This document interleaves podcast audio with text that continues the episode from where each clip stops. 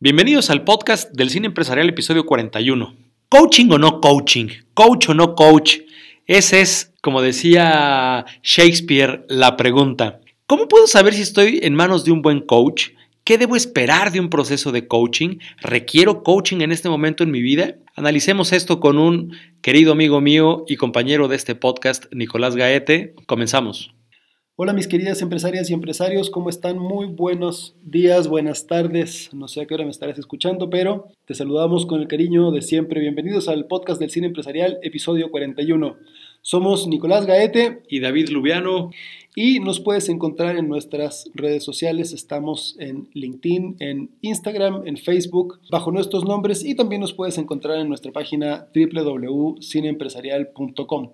Hoy sí vamos a estar hablando de coaching porque además a mí me encanta que es una discusión que tenemos más o menos seguida contigo, porque tú sí tienes issues normalmente con el coaching. Sí, a ver, bueno, permítanme ponerlos en contexto. A ver, yo he tenido muy malas experiencias con el coaching. De hecho, un poco medio lo que deriva de mi animadversión con el coaching es que muchas veces cuando recién empezó a, a figurar la figura del coach, muchas personas que se decían consultores, empezaron a hacerse llamar coaches de empresas y yo veía los procesos que seguían y decía, a ver, es que eso no es el proceso de coaching que yo seguí en el deporte, porque yo hice deporte durante muchos años en mi vida y tuve muy buenos coaches, que yo decía, a ver, eso no es coaching. Entonces, a ver, Nico, tú que eres un coach certificado y además eres, creo yo, una de las personas que yo conozco, y mira que a mí también me gusta el estudio, pero creo que eres una de las personas que conozco que más estudia y más lee.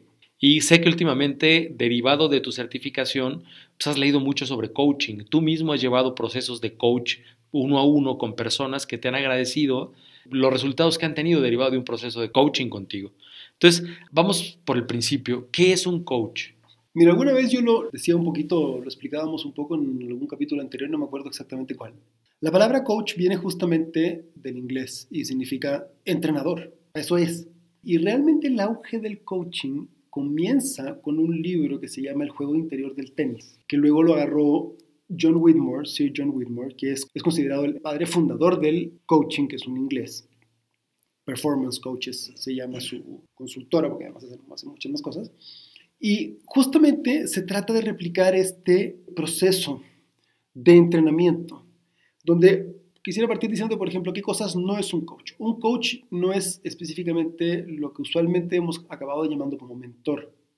No es alguien que sabe más que tú sobre el tema específico que están tratando. Un business coach no necesariamente tiene que saber más de tu negocio que tú, porque más bien el coach lo que tiene que hacer es ayudarte en el proceso de descubrimiento propio. Hay un experimento muy interesante justamente que surge de este libro, ¿no? del juego interior del tenis, donde uno de los experimentos que hicieron fue que trajeron a entrenar tenistas unos personajes que eran entrenadores de esquí, que no tenían idea de tenis. Y fue muy interesante porque en la gran mayoría de los casos tuvieron mejores resultados estos esquiadores entrenando tenistas que los mismos extenistas entrenando tenistas, porque justamente hay algunas de las cosas, y por eso yo siempre te digo, yo creo que tú sí eres un buen coach, aunque no te hayas certificado nunca, intuitivamente lo tienes, porque uno de los ejercicios que nos cuesta mucho cuando estamos coachando, a mí por lo menos, y que además muchos de quienes estudian o de alguna manera se dedican al coaching lo refieren, es dar este paso atrás, donde en vez de decirte, ese fue un buen saque, levanta mejor el codo, que llegue la pelota más hacia la esquina o tal, dejas de poner tu juicio sobre lo que tú crees que es la respuesta correcta y de cómo debes hacerlo, y más bien das un paso atrás para poder hacer estas preguntas que se llaman preguntas abiertas, donde lo que tú pretendes es que tu coachado o tu cliente llegue solo a su conclusión, tome la conciencia de lo que está pasando. ¿Qué le pasaba a los esquiadores? Cuando veían un buen saque, en vez de darle instrucciones al tenista y de elogiar, a ah, qué bien que hiciste esto, esto y esto, repítelo, más bien en su ignorancia, pero en su legítima curiosidad, le decían, oye, qué buen saque, ¿cómo lo hiciste? ¿Cómo lo hiciste? Entonces, en esa pregunta, el tenista tenía que volver a, repasar, a ver exactamente qué fue lo que hice, cómo lo sentí, ¿Dónde estaba mi pie? ¿Por qué le pegué tan bien a la pelota? A ver, la raqueta cómo la tenía. Y eso empieza a generar un proceso de autoconciencia que es mucho más potente a que si yo te doy la respuesta. Ok. Porque es mucho más potente para ti llegar a una conclusión que tú la asumes como propia y que la entiendes como propia a que si yo te la impongo. No es lo mismo que yo te diga, si estás de acuerdo que tienes que aceptar que eres alcohólico y que tienes que salir de ese lugar, a que tú, después de un proceso de reflexión, llegues a la conclusión de que eres alcohólico y que lo que necesitas y lo que quieres es salir de ese lugar para llegar a cierto otro lugar que debe ser mejor que el que estás ahorita. Okay. Entonces, esa es la misión de un coach. Un coach debe ser un entrenador. Por eso no es importante y por eso no se requiere que el coach sea más empresario que tú para poder coacharte como empresario. O no se requiere necesariamente que tenga las habilidades que quiere desarrollar contigo sino que lo que tiene que tener es la habilidad de ayudarte a ti a desarrollar diversas set de habilidades. A ver, voy cachando un poco en el tema, porque entonces entiendo que la figura del coach es hasta cierto punto y en gran medida una figura incomprendida. Porque alguna vez oí a un empresario decir, yo no puedo contratar a un coach que no venga al menos en el mismo carro que yo. Pero ahora entonces comprendo, puede ser que la meta del coach no es tener el carro que tú tienes, pero sí tener una mejor calidad de vida. Es que sí, porque entonces Jeff Bezos, Jeff Bezos no podría tener ni terapeuta ni coach. No podría tener coach. Ajá, porque entonces pues yo soy aquí el más más. De saber cuántas veces has salido al espacio. y, lo que, y lo que pasa Mira, si no has ido al espacio dos veces, que yo ya fui una, pues no, no puede ser mi... Yo diría que la gran habilidad que debe tener el coach más desarrollada que tú es un poco la congruencia, podrías decir la automaestría, en el sentido de que debe ser alguien capaz de dominarse a sí mismo, para poder ponerse siempre en un lugar neutral frente a ti, sin juicio, donde lo que él debe tener como habilidad desarrollada es la capacidad de ayudarte a ti a ver tu mundo desde otra perspectiva. Oye, y entonces podrías decir que una de las herramientas que utiliza el coach para poder llegar a estas respuestas o para poder ayudarte a llegar a estas respuestas o más que respuestas, entiendo que vas más un poco como al nivel de conciencia, ¿no? Esto que platicábamos antes de empezar el podcast de, a ver, es que no es lo mismo que tú te des cuenta que necesitas dejar de ser alcohólico para salvar tu vida, a que tengas conciencia y la voluntad plena de dejar de serlo para seguir adelante con tu vida. La mayéutica juega un papel importante como herramienta en la vida del coach. Esta herramienta usada por Sócrates para ayudar a las personas a llegar a través de diferentes preguntas a la respuesta partiendo de que la respuesta vive en ti, pero no ha llegado a ti la pregunta correcta. Sí, sin duda, porque tu, tu misión como coach es hacer preguntas, no darte respuestas. Muchas veces cuando tú estás coachando a alguien, fíjate, crees ver la solución, porque tú lo estás viendo de afuera. Cuando tú eres el coach. Ajá, por eso te decía, uno de los ejercicios que es difícil hacer es dar ese paso atrás, porque tú estás viendo claramente cuál debiera ser la respuesta. Pero si yo te digo la respuesta, dejo de ser un coach. Y en ese sentido, eso sí es más la dinámica que tiene un mentor. Claro, un mentor puede ser alguien que ya desarrolló su empresa y es más exitoso que tú y te puede decir, mira, es que no hagas esto, hazlo así, hazlo así, porque a mí ya me funcionó. La diferencia es que el mentor te va a decir, este es el camino que yo seguí, esta es mi experiencia, esto es lo que me funcionó a mí. Hazlo así. Hazlo así. Pero el coaching nace y por qué estos esquiadores tenían mejores resultados que los tenistas. Porque no necesariamente la forma en que yo lo hice y que a mí me funcionó es la forma que a ti te va a funcionar. Oye, a ver, entonces, ok, perfecto. Creo que está claro qué es un coach y más o menos cuál es la labor del coach en la vida de la persona, pero ¿cómo sé yo que en este momento de la vida requiero a un coach? Eso es un poco como la terapia, pero yo diría que es, si es menos canasta básica que la terapia hasta cierto punto. ¿Es como más un lujo? No, no, no es un lujo. Más bien la pregunta es, ¿A qué nivel de juego quieres llevar la área sobre la cual tú quieres, o el área, perdón, sobre la cual tú quieres ser entrenado?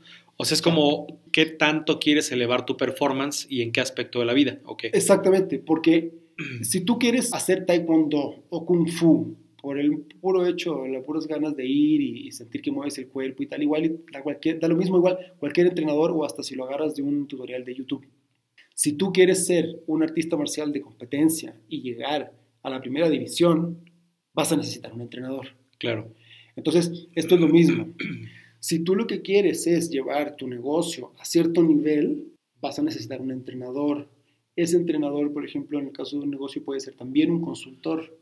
Y muchas veces, y ahí es donde va nuestra conversación, que te digo, es que nuestro proceso muchas veces incluye muchas de las dinámicas y habilidades que se requiere en un proceso de coaching. En la medida en que tú quieras llevar tu performance sobre algún área de tu vida a un nivel el que tú por ti mismo no estás logrando alcanzar, ese es el momento en el que necesitas un coach. El otro día escuché a un comediante que es más que comediante, es un buen filósofo que te hace reír, creo yo. ¿Qué son los buenos comediantes? ¿Qué son los buenos comediantes? Y dice, es que antes el coaching que yo recibía era un cinturonazo de mi papá. Bueno. Ese era el proceso de coaching que me daba la conciencia que tenía que poderme hacer la tarea de acabarme las verduras. Por poner un ejemplo, y así lo maneja palabras más, palabras menos este comediante, ¿no? Ahora, de pronto el auge que se da, me queda claro que deriva de esta observación que se genera por parte del autor de este libro, y eso, bueno, derivó en una corriente a nivel mundial que también, pues, ha generado buenos coaches y malos coaches. ¿Cómo sé que estoy frente a un buen coach?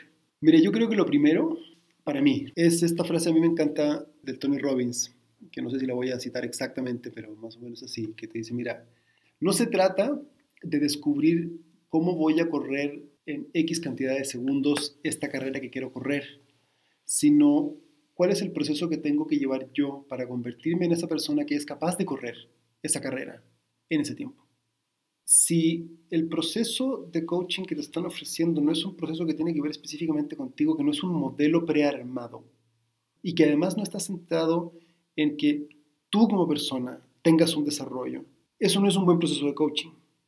Porque yo no te puedo decir ni te puedo ofrecer que te voy a ayudar a llevar tu negocio a ventas mucho mayores a las que hoy tienes si no entiendo que lo que tengo que hacer es transformar tu negocio al negocio que es capaz de vender esas cantidades.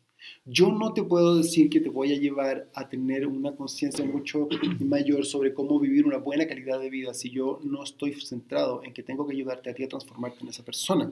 Y entonces, desde esa óptica, tú también necesitas ser, como coach, necesitas ser, yo diría, o como la, la credencial para mí más importante es, ¿qué tan congruente es esta persona que tengo enfrente?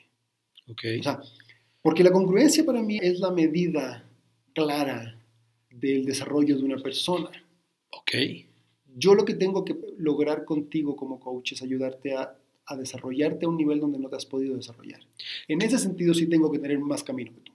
Claro. desarrollo Bueno, porque además hasta tiene que ver con un tema de qué tanta autoridad tienes tú para decirme que yo deba hacerme estas preguntas para llegar a ciertas conclusiones si yo veo que tú no te has hecho esas mismas preguntas. Tiene que ser, si tu coach no es alguien neutral que no se acerca a ti sin juicio, yo diría que va, vas de pie, porque un coach tiene que ser, o un proceso de coaching, un espacio de coaching tiene que ser un espacio seguro, sin juicio. Luego, yo mismo pasé por ciertos eh, eventos, por ejemplo, que se dicen ser de coaching, que es donde se ha ido como maleando la idea, pasé por esta empresa que se llama Transformación Vital, que me dejó muchas cosas buenas, pero... Que yo jamás me dejé que me invitaras a ese tema porque también tenía como que malas experiencias, pero hay gente que ha tenido muy buenas experiencias. yo tuve ah, bueno, buenos y hay buenos malos. Yo tuve buenas experiencias, hubo una más importante en mi vida, pero yo me doy cuenta que ese no es un buen proceso de coaching. Ok, ¿por Aunque qué ellos le llaman, le llaman coaching. Primero porque todo porque Digo, yo lo desconozco totalmente. ¿eh? O sea, es un proceso que, que, puede ser muy agresivo para muchas personas. Yo tengo buena piel, entonces aguanto... Pero hay quienes dicen transformación brutal. Ajá, hay quienes le llaman transformación brutal. Pero además está un poco como predeterminada la respuesta y, y, quién tienes que ser. Digo, respetando totalmente el trabajo y no demeritando la gran labor que realizan en la vida de muchas personas, ¿no? Un verdadero proceso de coaching no te dice quién tienes que ser. Ok. Más bien te ayuda a que tú mismo definas quién quieres ser y te ayuda a que tú mismo encuentres cuál es el camino para llegar a convertirte en esa persona que quieres ser.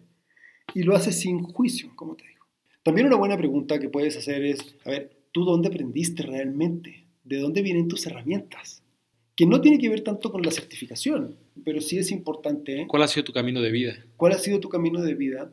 Y realmente, ¿cómo lo aprendiste o qué lo aprendiste? Porque yo no me hago coach por todos los veintitantos años que tengo trabajando con chamanes de América y con plantas y esto y lo otro, que es una herramienta muy potente de desarrollo humano. Oye, que ya habrá oportunidad de platicar de esto, porque también sé de la gran cantidad de grandes empresarios que has conocido en ese ambiente. Les prometemos un capítulo un poco más enfocado en el tema de andar el camino de buscar la espiritualidad desde esa herramienta. Nico, perdón la interrupción, pero la voy a aprovechar para enfocarla en un sentido de algo que yo creo que es muy actual. ¿Por qué actualmente en redes sociales se habla tan mal de los coaches de vida? Justamente por esta situación, mira no hay una universidad, por así decirlo, que tenga la carrera de coach. Entonces, cualquier persona se puede denominar coach. Yo no puedo decir que soy abogado si no pasé por una universidad y tengo un título de abogado. Claro. Pasa lo mismo con los hombres o mujeres de medicina, que es como la forma más actual a la cual le llamamos a los chamanes hoy en día.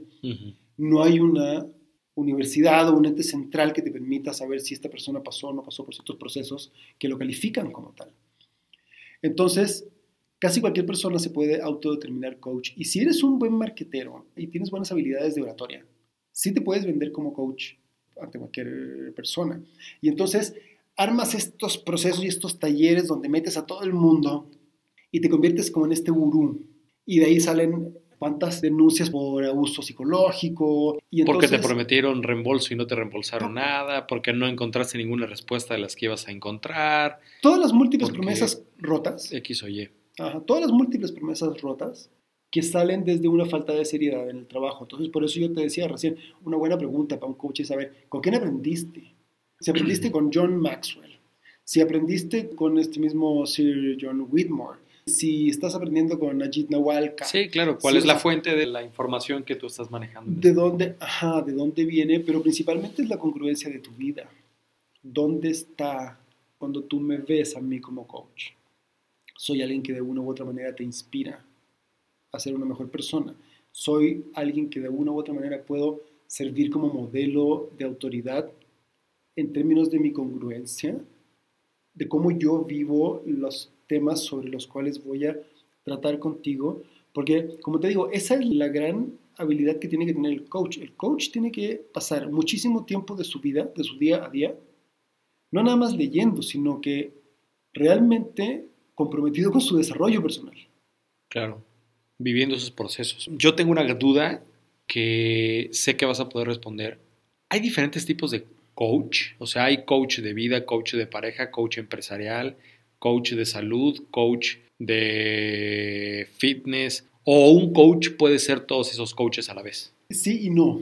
Es que realmente un buen coach podría adoptar tal vez la mayoría de esos temas. Ahora hay temas que sí son mucho más especializados, como, como decir, a ver, un health coach, un coach de salud. Sí necesitas saber ciertos temas porque podrías perfectamente meter la pata y podrías enfermar a alguien si no sabes. Ahí requieres un cierto conocimiento técnico. Y que se da mucho como en estas empresas de multinivel que venden productos milagros, ¿no? Oye, yo te certifico a ti como coach de salud, pero pues no acabaste ni la primaria, nomás sabes vender bien productos y malteadas y cosas así, ¿no? Sí, por eso, que, por eso te digo, es de dónde aprendiste, quién te puso el título de coach, o te lo pusiste tú mismo, de dónde sale. Claro. Tú dónde aprendiste. Claro. Porque si no, no se puede.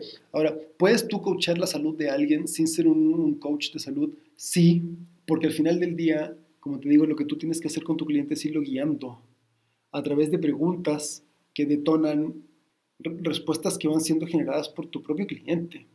Y eso puede incluir que tienes que ir al médico para entender si tu problema de obesidad viene de aquí o de allá. O sea, hay que ser muy responsable porque además también hay que entender una cosa, un coach no es un terapeuta. Yo lo que tengo que hacer como mi misión como coach es ayudarte a elevar tu performance en un área determinada. No soy el indicado para ir a encontrar tus traumas primarios que hoy día hacen que tengas X o Y problema con tu esposa.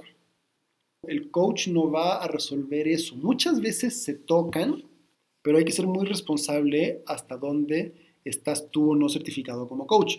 Un terapeuta puede ser también un coach, sí, y yo te diría, un buen terapeuta tendría que ser un buen coach, sí, que es lo mismo que te digo con los consultores. Un buen consultor debería ser un buen coach, sí, porque de otra manera vas a llegar a imponer soluciones y recetas. Claro. Sin observar realmente a tu cliente y ayudarlo a que él mismo vaya entendiendo y desarrollando sus propias recetas. además derivado de la charla que hemos venido teniendo desde el capítulo anterior que hablamos de la consultoría y que hemos analizado todo el proceso de consultoría que nosotros seguimos, puesto desde esta perspectiva el coaching, pues sí me doy cuenta que gran parte del trabajo que realizamos, específicamente cuando hablamos con las personas, es sí seguir como este proceso de coaching, de hacerte las preguntas para que tú encuentres por dónde va el camino que debes andar para llegar a ese objetivo que tú te has planteado. Nico, pues para cerrar, sé que también de este tema hay muchísimo que hablar y quizá hagamos hasta otro capítulo donde hablemos de coaching, desde todo lo que dejamos de decir. Yo iría concluyendo con que un coach no es un mentor ni es un terapeuta y no precisamente sabe más que tú, pero sí es aquella persona que te acompaña en un proceso de desarrollo y que sí es una persona que te ayuda a mejorar tu performance y no parte de hacer juicios sobre ti ni te dice qué tienes que ser o hacer, sino que más bien te lleva a un nivel de conciencia en donde tú sabes ya cuáles son las cosas que estás dejando de hacer o no estás haciendo o sí estás haciendo que te tienen donde estás y que eviten que llegues a donde tú quieres llegar. Así es que bueno, a manera de conclusión, Nico, y ya haciendo como un resumen general de algo que me haya faltado decir, ¿con qué cerrarías? Mira, yo cerraría un poco reflexionando sobre, no te creas ni la mala publicidad ni la buena publicidad en relación con el coaching, sino que más bien date tiempo para investigar qué es y qué es lo que puedes esperar de un proceso de coaching, porque lo que sí te puedo decir es que en mi experiencia, los procesos de coaching que yo he estado tomando sí han cambiado profundamente cómo percibo la vida y cómo experimento mi vida. O sea, es pulir tus distinciones, amplificar, ampliar tus distinciones, darte cuenta y empezar a tener insights de cómo tu vida en términos intelectuales, emocionales, espirituales, tiene mucho más que ofrecerte de lo que en principio se ve. Mi experiencia ha sido de muchísima apertura de ojos y de todos los procesos que he ido llevando, como te digo, entre curanderos, chamanes, este, mi paso por la universidad, mis experiencias como empresario, mis terapias, en fin, creo que de todos esos procesos, el proceso o la técnica que me ha ayudado a integrar esas distintas herramientas han sido mis propios procesos con quienes han fungido como mis coaches. Ok.